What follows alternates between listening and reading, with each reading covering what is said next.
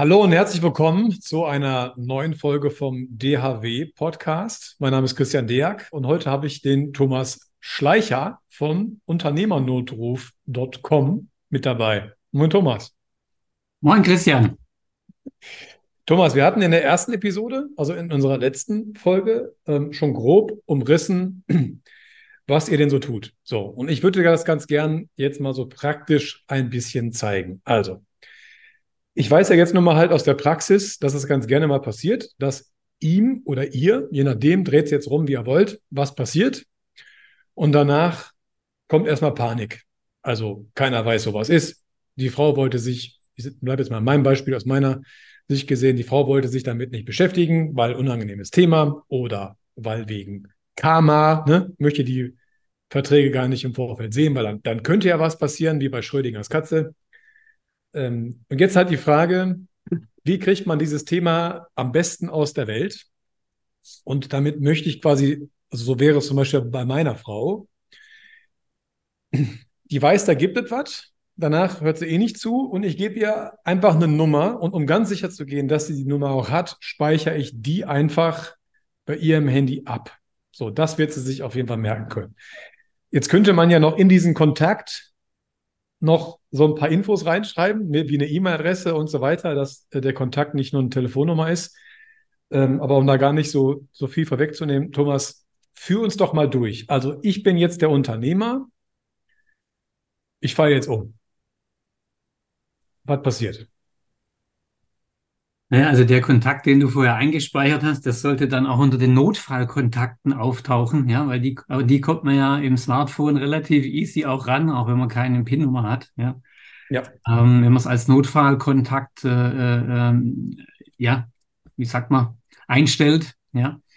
Und äh, eine Nummer könnte zum Beispiel die vom Unternehmernotruf Deutschland sein, den ich äh, 2019 gegründet habe und mittlerweile über 120 hilfsbereiten Menschen, Unternehmern, Spezialisten für, für Notfälle ähm, äh, aufgebaut habe. Ja, und wo es dann eben darum geht, wenn deine Ehefrau bei uns anruft ja, und sagt, hey, der Christian ist gerade umgefallen und ich habe hier irgendwie vielleicht ein kleines Sammelsurium an, an Dokumenten, Vollmacht und so weiter, aber ich habe vor allem irgendwie Kinder, ein eigenes Leben, ein Unternehmen vom Herrn vom Herrn Deak und äh, was auch immer, ne? Und ich weiß es gar nicht, was ich als erstes machen soll. Dann hat sie da einen Ansprechpartner, der ja. ihr hilft. Wir nennen das Profi-Ersthelfer, äh, der ihr erstmal hilft zu schauen, ne? Äh, äh, ja, was sind denn jetzt die ersten Schritte? Wie geht's jetzt hier äh, äh weiter? Ne? Wo äh, bestehen möglicherweise Engpässe, die gelöst werden müssen, die aus eigenen Kräften gelöst werden können oder wenn sie nicht aus eigenen Kräften gelöst werden können, die dann eben über unser Netzwerk. Ähm, gelöst werden. Das ist ja letztendlich auch immer eine Aufgabe von Unternehmern, Engpässe zu identifizieren und zu lösen. Und darum kümmern wir uns zum Beispiel beim Unternehmernotruf mit in Situationen, die aber eine ganz äh, gezielte Komponente mitbringen, äh, nämlich äh, den Tatbestand der Überforderung, vor allem emotional.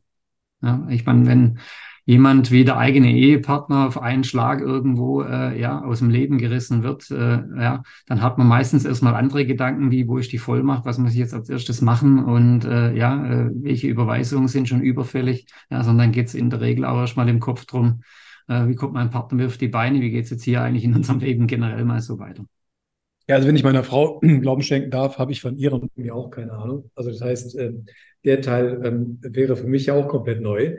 Ich gehe davon aus, dass das Führen einer Steuerberatungsgesellschaft für Sie auch neu ist. Das wäre mir zumindest sehr ähm, Ich glaube auch noch nicht mal, dass sie nur ansatzweise wüsste, welche Banken wir so haben, zum Beispiel, ne? und, und wie die Ansprechpartner sind. Vielleicht noch nicht mal, dass sie weiß, wo meine E-Mail-Kontakte sind, weil sie selbst ganz anders arbeitet. So wäre es bei mir nämlich beispielsweise. Ich arbeite ja komplett digital. Meine Frau ist halt richtig oldschool in dem Bereich. Ja. Mhm dass dann noch der Überweisungsträger äh, auf Papier zur Post gebracht wird. Das wäre dann also eigentlich auch wahrscheinlich noch der Fall, wenn es nicht kostenpflichtig geworden wäre. Das heißt, also da ist auf jeden Fall eine, auch, eine, also auch im Handling her ähm, schon, also nicht nur branchenfremd, sondern auch wie man dann arbeitet, auch noch komplett äh, verschieden. Und dann bei uns mit zwei kleinen Kindern, ähm, da wäre die Überforderung auf jeden Fall gewiss, wäre für mich ja auch so. Also in, in, wenn ich es andersrum drehe, ähm, auch wenn ich jetzt Steuerberater bin, aber das ist halt auch nicht meine Profession, äh, in diesen Bereichen äh, so durchzugreifen und so durchzusteigen, dass ich es dann halt eben könnte. Aber dafür gibt es ja dann ähm, jedem Jungs wie euch. Ja, das ist schon mal. Richtig. Und der Teil ist für mich halt schon mal ganz wichtig. Es gibt eine Nummer. Punkt. Also es gibt eine Nummer. Ich muss mich jetzt im Vorfeld, wenn ich meiner Frau jetzt was beibringen wollen würde, nicht damit beschäftigen, ja, ja, komm, wir machen das mal Sonntagnachmittag mit zwei kleinen Kindern am Tisch, das wird eh alles nichts. Also das kann nichts werden. Man müsste sich dafür einen Termin machen, die Kinder raus irgendwie zu Schwiegereltern bringen, dass man mal zwei, drei Stunden wirklich Zeit hat. Das wäre ja schon knackig. Den Termin müsste ich vorbereiten. Während ich schon drüber nachdenke, weiß ich ganz genau, dieser Tag wird nie kommen. Also das, das wird nicht passieren. Da jetzt jemand anzurufen, das kann dann passieren. Und ich glaube, das ist auch dann das, was im ersten Moment dann noch einschießt. Ähm, Thomas, das heißt, wir würden einen Notfallkontakt abspeichern. Okay. Ähm, wie geht es dann weiter? Was passiert dann? Es kommt darauf an, was vorbereitet ist natürlich, ja. Äh, wenn man äh, bei uns äh, äh, ja auch die Vorkehrungen getroffen hat, um die Überforderung möglichst klein zu halten, ähm, da geht es natürlich darum, die Dinge ins Laufen zu bringen, die vorbereitet wurden.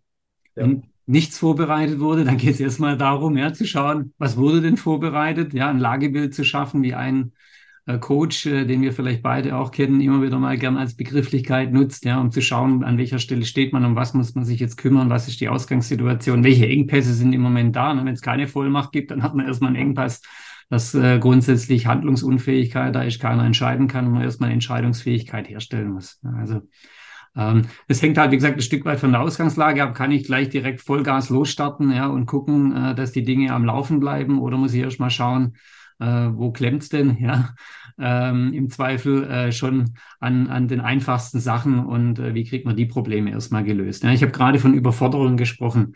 Ähm, ich habe festgestellt, es gibt drei verschiedene Arten von Überforderungen. Es gibt eine sachliche Überforderung, es gibt eine fachliche Überforderung und ich habe es gerade schon er erwähnt, es gibt auch eine emotionale Überforderung. Sachliche Überforderung kann man auch als quantitative Überforderung beschreiben. Also sprich, es kommt auf eine Person von einem Moment auf den anderen meistens hunderte, vielleicht tausende von Dingen zu, mit denen sie vielleicht schon mal zu tun hatte oder auch nicht. Ja, das ist einfach eine Frage ja, des Managements, des Handlings, der vielen, vielen, vielen Dinge dieser Welle, die auf mich da einströmt. Das zweite ist die fachliche Überforderung. Ja, du hast gerade schon angesprochen, deine Frau, wenn sie nicht Steuerberaterin ist, wird sie mit der Führung einer Steuerkanzlei wahrscheinlich erstmal auch äh, nicht nur äh, emotional und fachlich, äh, sachlich überfordert sein, sondern auch fachlicher Natur. Ne? Ja. Also sprich, wie kann ich es gelöst bekommen, äh, diese fachliche Überforderung möglichst klein zu halten, indem ich zum Beispiel Wissensträger an, an der Seite habe, ähm, die wissen, wie man eine Steuerkanzlei führt, ne? oder die wissen, äh, was im Tagesgeschäft wichtig ist, um diese Kanzlei am Laufe zu halten, die vielleicht auch den Titel haben, ja, in eurer Konfession oder in eurer, äh, ähm, äh, wie sagt man, ja, Konfession oder in eurer Tätigkeit ist es ja wichtig, dass ein Berufsträger dieses, diese Kanzlei führt. Ne? Das heißt, wenn ich jetzt Bevollmächtigter bin und, und, und weiß, wie man Notfälle, Notfälle managt, ja, solange ich nicht Steuerberater bin, kann ich ja die Kanzlei nicht wirklich ernsthaft führen. Ne? Also das sind zwei Punkte, warum spreche ich das an? Äh, weil du gerade gefragt hast, mit was geht's denn eigentlich los, ja, wenn ich anrufe, ja, wenn zum Beispiel Vorkehrungen getroffen wurden, so ein Koffer zum Beispiel existiert, wie wir ihn mit unseren Kunden im Wesentlichen machen, äh, dann sind sachliche und fachliche Überforderungen in der Regel relativ klein, ja, weil wir ja schon uns Gedanken gemacht haben, weil wir schon Wissensträger installiert haben, weil wir schon Prozesse geschaffen haben, wie das Ganze am Laufen gehalten werden kann. Na, dann haben wir es im ersten Fall vielleicht erstmal nur mit der emotionalen Überforderung zu tun. Ja, ja. nicht Decke über den Kopf ziehe, ja, sondern erstmal schauen, hey, ja, wie können wir es jetzt irgendwo äh, so anschieben, ja, dass äh, diese Panik oder dieses Ereignis auch verdaut werden kann, ohne dass man ja jetzt alles gleich erstmal schleifen lässt oder sowas. Ne? Und das sind die drei Dinge, die gehandelt werden müssen, wo wir danach schauen, diese Profi-Ersthelfer, von denen ich gesprochen habe, gibt es schon Vorbereitungen, wie kriegen wir die sachlich-fachliche Überforderung schnell in den Griff und äh, was können wir auf der emotionalen Ebene für die Menschen tun, ja, um sie in dieser kritischen ersten Phase einfach mal zu unterstützen. Ja, manchmal geht es auch nur darum, mal zuzuhören und jemanden äh, auch mal ausheulen zu lassen, auf, äh, wortwörtlich gesagt, ja. Mit Sicherheit kann ich mir gut, also ich, ich will es mir gar nicht vorstellen, aber ich kann es mir gut vorstellen, ja klar. Ja, und da ist auch etwas ganz arg wichtig, ja, ähm, dass man unterscheiden kann zwischen Mitleid und Mitgefühl. Ja, das durften wir auch äh, über alle Jahre lernen. Wir haben 16 Notfälle begleitet und ausgewertet und haben wir festgestellt, na, wenn ich mitleide, dann bin ich für den Job ungeeignet, ja. Das ja. heißt auch, es war eine wichtige Erkenntnis. Ne? Meistens äh, hat man ja Mitleid und leidet mit, ja, weil man mit jemandem emotional extrem eng verbunden ist. Und das ist ein ja. großes, äh, großer Nutzen, den wir beim Unternehmernotruf stiften, dass wir natürlich Menschen sind, die mitfühlen können, ja, die die Empathie natürlich für die Situation mitbringen, aber wir haben Abstand. Ja, wir leiden in der Regel nicht mit, ja, wir fühlen mit, aber wir können das voneinander trennen und dementsprechend ist der Schalter, den man umlegt, eben in kürzester Zeit auch umgelegt, ja, äh, im Vergleich dazu, wenn man erstmal mit seinem ganzen Gefühlscocktail klarkommen muss. Genau, dann bewegt sich halt auch nichts. Ne? Das ist ja da. Vielleicht kannst du uns ja auch ein bisschen was zeigen, was dann so halt in so einem Koffer drin ist. Wir sind jetzt zwar gerade in einem Podcast, aber wir haben das Ganze ja auch auf YouTube. Ähm, den Host habe ich dir gerade rübergeschoben. Äh, vielleicht können wir so ein bisschen was äh, einblenden. Und du hast ja auch noch ein Buch, da gehen wir gleich auch nochmal äh, vielleicht mal kurz darauf ein, äh, dass man sich da im Vorfeld halt mal ein bisschen was durchlesen kann. Genau. Also ich würde einfach beim Thema bleiben. Ja, natürlich ist so einem, in so einem Koffer jede Menge, jede Menge Dinge drin. Ja. Wie zum Beispiel die Frage, wer, wer kann sich denn um was kümmern? Wie verteile ich die Last auf mehrere Schultern? Also sprich das, was wir Notfallteam und Notfall- und Vertreterplan nennen äh, im Bereich der organisatorischen Vorsorge, ne, um Lasten auf mehrere Schultern zu verteilen. Natürlich sind in solchen Koffern Vollmachten drin, Testamente drin, Rechtsdokumente drin, ja, die einem erstmal staatliche äh, äh, Schwierigkeiten oder juristische Schwierigkeiten ersparen etc. pp. Natürlich sind auch Fragestellungen drin, ja, äh, zum, zum finanziellen, ja, welche Absicherungsinstrumente habe ich, wie sieht meine finanzielle Reichweite aus etc. pp. Aber eine, eine Sache, die jetzt gut zum Thema heute passt, ist, was in so einem Köfferchen drin sein könnte, äh, der sogenannte äh, Unternehmerschutzbrief des Unternehmernotrufs, ja, wo es ganz genau darum geht, ja, diese Nummer parat zu haben, die ihr hier auch seht, ja, die 24-7, äh, 365 Tage im Jahr erreichbar ist, ähm, ja, und äh, die dann letztendlich äh, möglich macht, dass sich eine betroffene Person, die möglicherweise keine Erfahrungen mit Notfällen hat, äh, die sich auch erstmal zurechtfinden muss, von Anfang an, von der ersten Minute an äh, äh, eine professionelle Unterstützung und die Kraft einer Community, einer Gemeinschaft äh, und, und Profis im Hintergrund hat. Ja, so ein Schutzbrief, das könnte eine erste, äh, ein erster Baustein sein des eigenen äh, Risikomanagements, des Notfallkoffers, wie, wie wir das auch immer nennen wollen, ja, um sicherzustellen, es gibt eine Nummer, da ist ein 24 Stunden rund um die Uhr Profis erreichbar und mit so einem Schutzbrief, ihr seht, da ist eine kleine Investition damit verbunden, ein Euro am Tag oder 1,50, je nachdem, für welche Variante ich mich entscheide. Und darüber sind dann im, im Ernstfall auch schon 40 Einsatzstunden eines Profis im Ernstfall finanziell abgegolten, weil wir für uns auch damals gesagt haben, wir wollen nicht nur finanziell auf eigenen Füßen stehen und von Spenden und Almosen leben müssen, es soll sich von selber tragen. Wir wollen aber auch mit keinem Betroffenen am Anfang über Geld reden. Ja. Wir wollen sofort, wenn wir jemanden am, am Apparat haben, die Möglichkeit haben, ja, direkt in die, in die, in die, in die Lösung, ja, der Situation mit einzusteigen und nicht erst zu sagen, ja, ich helfe ja gerne, aber wir müssen erstmal über das Mandat und über irgendwelchen ja, Kostenersatz reden. Ja. Und gleichzeitig haben wir es auch so aufgestellt, dass wir gesagt haben, es ist ein Community-Gedanke dabei. Es sind nicht nur die, die Einsatzstunden eines Profis abgegolten, ne, sondern darüber entwickeln wir natürlich auch äh, ähm, ähm, Angebot für Gemeinschaft, ja, ähm, äh, damit sich das von selber finanziert. Und mhm. ähm, ja, jeder, der da dabei ist, leistet sozusagen einen Beitrag für die, äh, die eben nicht betroffen, äh, für die, die betroffen sind, ja, äh, ähm, ja, weil wir daraus Rücklagen äh, bilden. Die Hälfte des Jahresbeitrags geht in eine Rücklage, über die wir dann ja die Profis bezahlen im Ernstfall, ja, bei denen, wo was passiert. Ja. Ja, verstanden. Ja. Das heißt, wir haben in diesem Konzept zwei Dinge vereint. Zum einen, wir helfen professionell und wir müssen nicht über Geld reden. Und zum anderen äh, schaffen wir eben auch ein Gemeinschaftsgefühl, ja, einen Gemeinschaftssinn, äh, wo ich sage, hey, Gott sei Dank, hoffentlich hat es mich nie getroffen. Ja, aber wenn es jemand anderen getroffen hat, dann konnte ich damit auch was Gutes tun. Mhm. Okay. Genau. Das ist zum Beispiel ein eine Komponente, ja, die man relativ easy in zehn Minuten in seinen Notfallplan oder sein Risikomanagement, in seinen Notfallkoffer, Notfallordner, wie man das auch immer nennen mag, äh, einbauen kann. Äh, man kann hier bei uns über die Webseite unternehmernotruf.com seinen Schutzbrief online abschließen. Ja, ist eine Sache von zehn Minuten, keine Gesundheitsfragen. Ja, einfach nur machen und äh, sich hinterher etwas erleichterter fühlen wie vielleicht vorher. Okay, alles klar, verstanden. Das heißt, das muss ich jetzt nicht, das kann ich losgelöst in allen anderen Sachen schon mal machen. Genau. Okay, alles klar. Mhm. Genau, also ich sage mal, wenn ich nur wirklich das absolute Minimum an Invest und Zeit, äh, Zeitinvest und, und, und finanziellen Invest setzen möchte, um ein besseres Gefühl hinterher zu haben, dann schließe ich halt eben nur einen Schutzbrief ab. Ja, ja.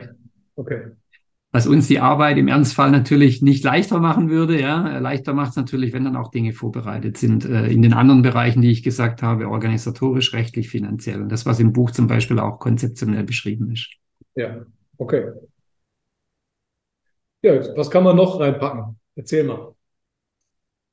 Naja, wie gesagt, äh, dann äh, auf jeden Fall, ja, äh, um nicht gegen juristische oder gesetzliche Mühlen anlaufen zu müssen, ja, äh, äh, mal eine Vollmacht fürs Unternehmen oder privat, beziehungsweise beides am besten.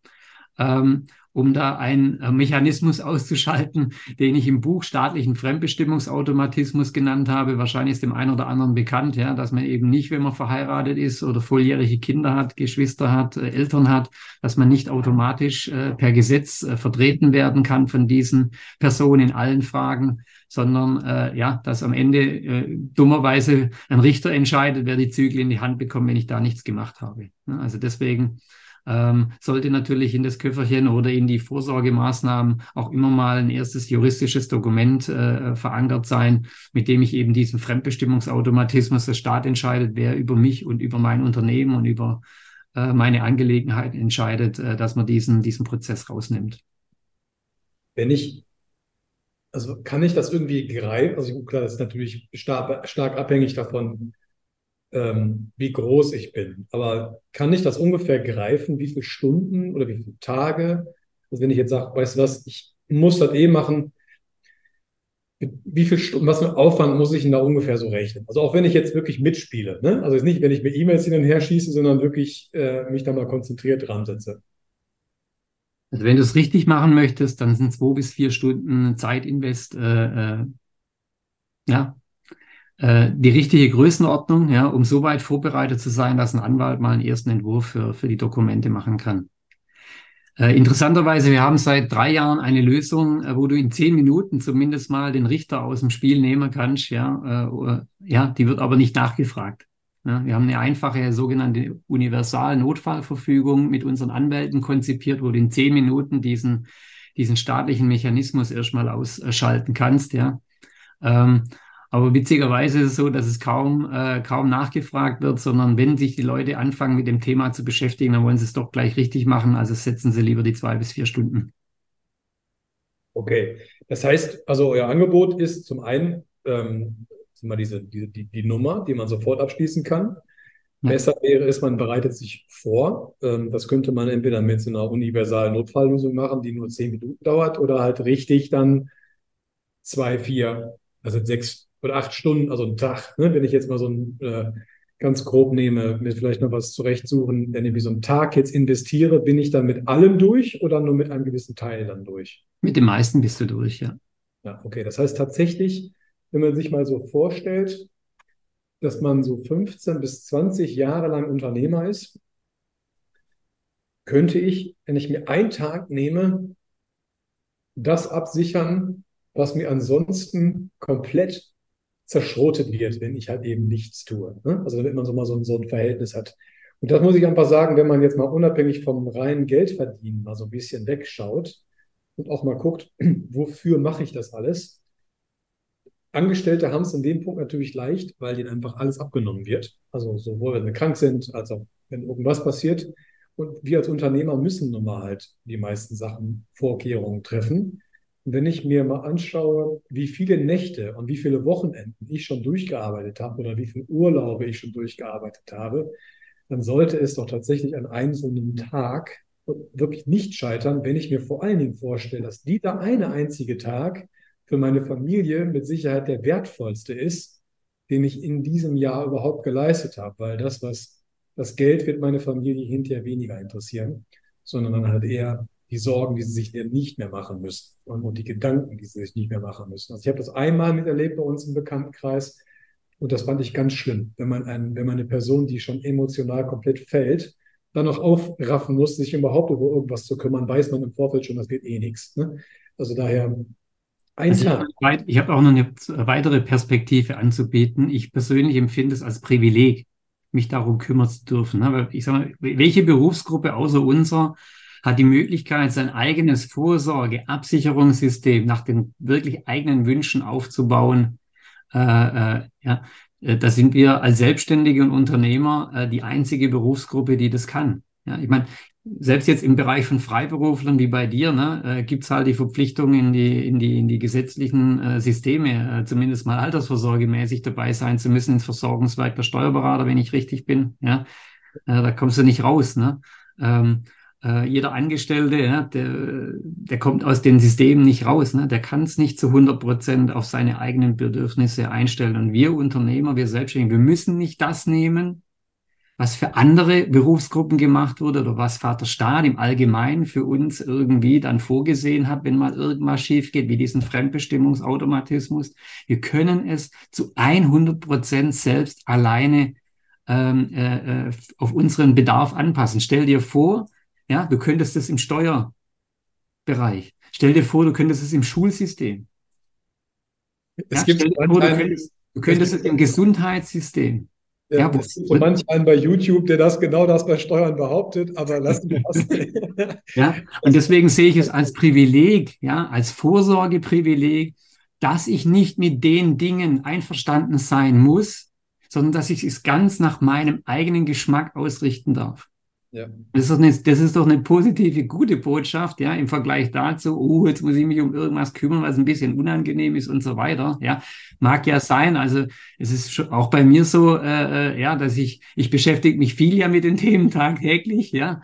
Ähm, aber ich freue mich auch, wenn ich mal über was anderes nachdenken darf oder im Urlaub nicht äh, an, an mein Geschäft denke, ja. Also ich habe da auch Freude dran, ja.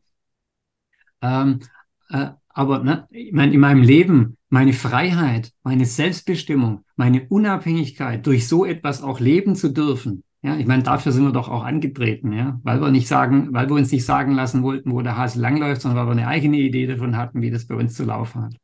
Ja, und, und das, das ist eine sehr, sehr positive Ausdrucksweise, die du hast, die unterstreiche ich. Und dann setze ich das, was als Steuerberater ja so typisch ist, auch, auch daneben. Das Gesetz ist nicht unternehmerfreundlich. Das heißt, ich muss nur wissen, dass wenn ich nichts tue, also ich habe die Wahl, etwas zu kreieren, ja.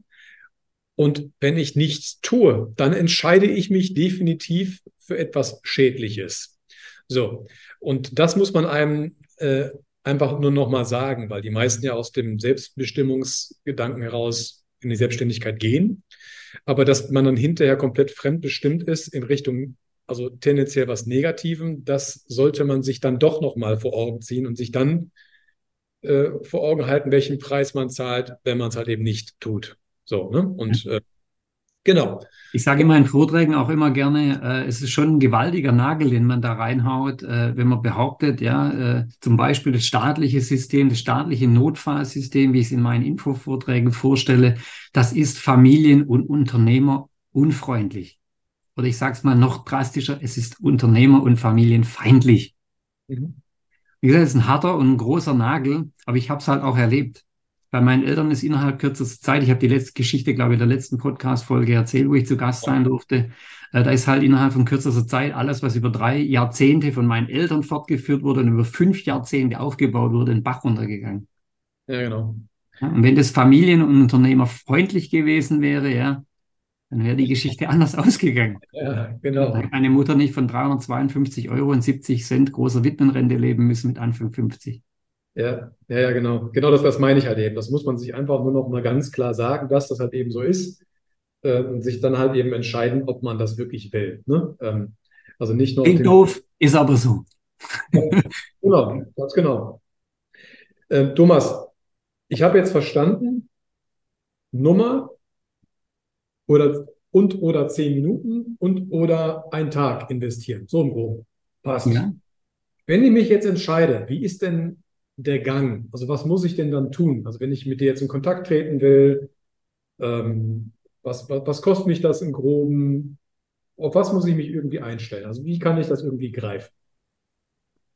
Also die ersten beiden Schritte, die man tun kann und tun sollte, die Sinn haben, ist entweder ähm, zunächst erstmal ein bisschen mehr Wissen aufzubauen. Dafür biete ich zum Beispiel regelmäßig einen Workshop an, äh, ja, in dem ich eben erstmal etwas tiefer noch verstehen kann, ja, um was geht's denn eigentlich, was, wo ich auch schon die erste Idee davon entwickeln kann, was brauche ich denn, wie könnte bei mir die Lösung aussehen. Diese Workshops biete ich online zum Beispiel an, ähm, äh, ein, zweimal im Monat. Nächstes am 16. November jetzt zum Beispiel ähm, ja, um etwas mehr Tiefe in dieses Thema erstmal vom Wissen her reinzubringen, das ich sowieso brauche, äh, wenn ich mich zum Beispiel Anschluss entscheide, es wirklich dann auch umzusetzen. Mhm. Der eine Schritt. Der zweite Schritt ist, oder ein anderer Schritt ist, äh, ich verschaffe mir erstmal Klarheit über meine Ausgangslage.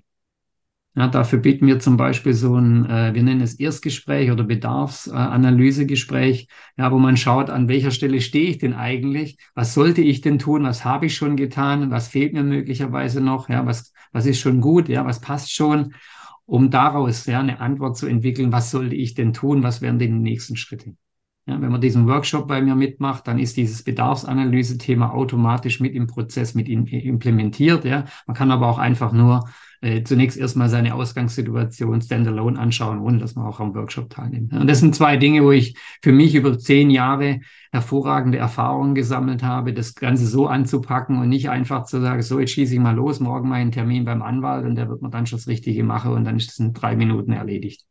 Okay. Mhm. Würde wahrscheinlich jeder beim Arzt auch so machen. Ne? Man geht ja nicht zum Arzt und äh, äh redet nichts und äh, der zieht schon eine Spritze auf, haut die einem in den Arsch rein, auf Schwäbisch gesagt. Ne? Und dann fragt er erst, was los ist, ne? ob es jetzt besser ist, ne? sondern der macht ja auch eine Anamnese und guckt. Wegen meiner Mutter hier. Ja, egal, das hast du Spritze trotzdem. Genau. was ist denn los? Ne? Äh, und vielleicht informiere ich mich auch vorher erst einmal, ach, ich habe die Symptome und das Zipperchen und da und da und dort. Ne? Äh, vielleicht mache ich mir erstmal ein bisschen schlau, damit ich dem Arzt auch ein bisschen besser Auskunft noch geben kann, was mir eigentlich wichtig ist. Ja. Und das ist die Herangehensweise, die wir für uns über viele Jahre entwickelt haben, wo wir gesagt haben, das macht für uns auch Sinn, weil wir wissen dann, wo können wir wirklich helfen, wo ist der Status quo schon so gut, wo wir nicht mehr ran müssen. Äh, das ist dann für alle Seiten eine Win-Win-Situation, statt einfach nur drauf loszuschießen. Und die, dieses Erstgespräch macht man bei unternehmervorsorge.de oder? Genau, unternehmervorsorge.de oben rechts äh, kann man ein äh, kostenloses Telefongespräch buchen oder äh, unter dem Reiter loslegen, äh, beziehungsweise ähm, Überblick. Äh, da kann man auch so ein Bedarfsanalysegespräch buchen. Mhm. Okay. In der Regel kostenfrei, aber nicht umsonst. Ja. Hinterher ist man auf jeden Fall schlauer. Ja, das Bedarfsanalysegespräch dauert in der Regel 45 Minuten, dann weiß man Bescheid, äh, wo man seinen Bedarf hat. Ja, der Workshop dauert natürlich ein bisschen länger, ja, damit man da auch wirklich was an Wissen mitgeben kann. Okay. Einfach mal auf unternehmervorsorge.de vorbeischauen.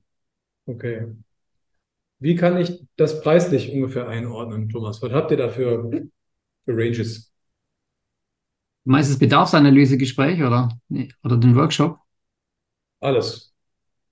Naja, also aus der Erfahrung heraus kann man sagen, wenn man alles in allem zusammenzählt, äh, nicht nur die Zeit, ja, sondern auch den Invest, äh, dann ist man irgendwo mit, mit, mit, mit, mit fünf bis sieben, ja, komplett mit allem dabei. Äh, das sollte man im Prinzip investieren, ja. Okay. Äh, wenn man jetzt mit uns zusammenarbeitet, ich begleite gerade einen Fall, äh, die haben ohne uns äh, äh angefangen, vor drei Jahren äh, das ganze Thema aufzustellen äh, die haben bisher 36.000 Euro investiert und äh, die Hälfte ist falsch. ja. Also unser Benefit liegt ja nicht nur darin, äh, dass wir eben ja wissen, wie es geht, ja, sondern wir sparen in der Regel den Leuten extrem viel Zeit und Nerven und wir sparen auch jede Menge Investitionen. Ja, das denke ich mir. Also deswegen, es ist ja auch definitiv alles steuerlich abzugsfähig. Also da sollte man dann äh, einfach mal in Ruhe darüber nachdenken, was dann so die Opportunitätskosten wären, wenn man das alles dann selber so ausfüllt, macht und tut. Ich weiß ja nun mal halt, dass das eines der Themen ist, die ganz weit auf eine lange Bank geschoben werden. Äh, und das packt man dann hundertmal an. Also dementsprechend äh, lieber einmal durch und dann ist gut. Okay. Gut, das heißt, ich fasse mal kurz nochmal zusammen. Im ersten Schritt Online-Workshop. Ist der Online-Workshop an sich, ist der, ist der kostenfrei oder Nee, der ist kostenpflichtig. Ja. Ähm, äh, ich habe eine eigene, äh, also auf der Webseite gibt's äh, gibt's, gibt's mehr Informationen dazu auch. Äh, und ich habe immer wieder äh, Aktionen, äh, wie zum Beispiel über die Handwerkskammern, ja, die den Workshop zum Schnäppchenpreis anbieten. Ähm, äh, oder verschiedene Kooperationen auch, ja, wo wir das Ganze eben, ja, wie soll ich sagen, ja, zum sozialverträglichen äh, Tarif bekommt. Ja, einfach, wenn man äh, jetzt nicht Handwerker ist, einfach mal nachfragen, ja, was gibt's gerade für Aktionen? Ja, äh, oder man äh, bucht den Workshop halt eben einfach zum regulären Tarif. Ja. Okay, alles klar. Gut. Ja, dann würde ich sagen, hätten wir unseren ersten oder einen zweiten Teil halt vernünftig über. Dann diskutieren wir jetzt gleich mal, ob wir in der nächsten Folge äh, einen Deep Dive machen, um mal äh, bisschen noch weiter in den Koffer reinzugucken. Äh, erstmal die wichtigsten Eckdaten. Nochmal Online-Workshop, Online-Workshop Telefonnummer losgelöst von allem anderen kann man auch als Standalone buchen. Entweder und dann hinterher entweder zehn Minuten oder den einen Tag, wobei ich mir vorstellen kann, wenn man sich da eher ansetzt, dann macht man es eh komplett einmal weg. Ähm, steuerlich ist das Ganze ab, abzugsfähig, das heißt, ähm, sollte man auch mal darüber nachdenken, ob man das nicht auch schon ansetzen kann. Und das nächste sind natürlich die Opportunitätskosten. Lieber einmal durch, einmal am Tag machen, dann auch wirklich abhaken und dann regelmäßig in der Begleitung. So hatten wir das das letzte Mal ähm, dass man einmal im Jahr nochmal daran erinnert wird, ähm, ist der Koffer noch aktuell, ja oder nein, ne? damit der nicht einfach nur irgendwo liegt und dann vielleicht, vielleicht sogar schon komplett veraltet ist. Ne? Richtig. Genau. Kannst du noch mal dein, dein Buch kurz zeigen? Das wäre klasse. Sehr gerne. Genau. Man kann es wahrscheinlich jetzt auf dem Bildschirm nicht so besonders gut äh, sehen. Ja. Genau, ich lese mal vor. Das, äh, sorgenlos, das ABC ganzheitlicher Unternehmervorsorge. Ja. Richtig. Genau. Das Ganze gibt es dann auch bei dir auf deiner ähm, Homepage. Richtig. Richtig. Genau. Das heißt, sollte man sich eine Abendlektüre, äh, haben wir ja in unserem Coaching auch regelmäßig mal, dass wir sich was durchlesen müssen, könnte man sich ja auch nochmal vornehmen. Ähm, gut, dann würde ich sagen, ähm, schließen wir für heute. Für den faulen Jogger dürfte es reichen. Und, äh, Dankeschön, Dankeschön, ja, dass äh, die Möglichkeit da ist, das so zu präsentieren auch, ja. Ja, sehr gerne. Also es ist ja eine der zentralsten Schlüsselthemen, weil ich als Steuerberater kann halt also bei dem lebendigen Unternehmen gerne mithelfen. Äh, es ist halt eine Schande, wenn sowas hinterher vor die Wand rennt und, keine, und alle hätten mal was sagen können. Deswegen war das ja auch mein, mein Wunsch, äh, dich zu sprechen und schön, dass du die Zeit dafür genommen hast, das äh, Stück für Stück mal auseinander zu bröseln, das Thema. Und vor allen Dingen ganz, ganz tolle Idee mit der Notfallnummer. Das ist halt eben echt ein toller Mehrwert. Ne? Das ist meiner Frau zu verdanken, ja, die mir irgendwann mal gesagt hat, wie dankbar sie ist, äh, dass es ein Köfferchen gibt, ein gepacktes Köfferchen. Aber im Zweifel wird sie lieber noch eine Nummer anrufen, die ihr hilft, das Köfferchen dann aufzumachen und zu schauen, was, was, was, was muss getan werden, ja, was kann sie selber tun, was kann erstmal jemand anderes übernehmen. Ja. So ist die Idee entstanden. Also hinter jedem erfolgreichen Unternehmer steht auch manchmal eine, ja, eine sehr intelligente Frau. In meinem Fall ist das auf jeden Fall so. Da bin ich dankbar. Und ja. äh, der, der Anteil gebührt ihr natürlich auch. Ja. Im Zuge aller Frauen, ja. ja, das, ja die, die Lorbeeren richtig verteilt. genau, alles klar. Thomas, dann lieben Dank für deine Zeit und dann sage ich schon mal bis zum nächsten Mal. Ne? Gute Zeit. Ciao.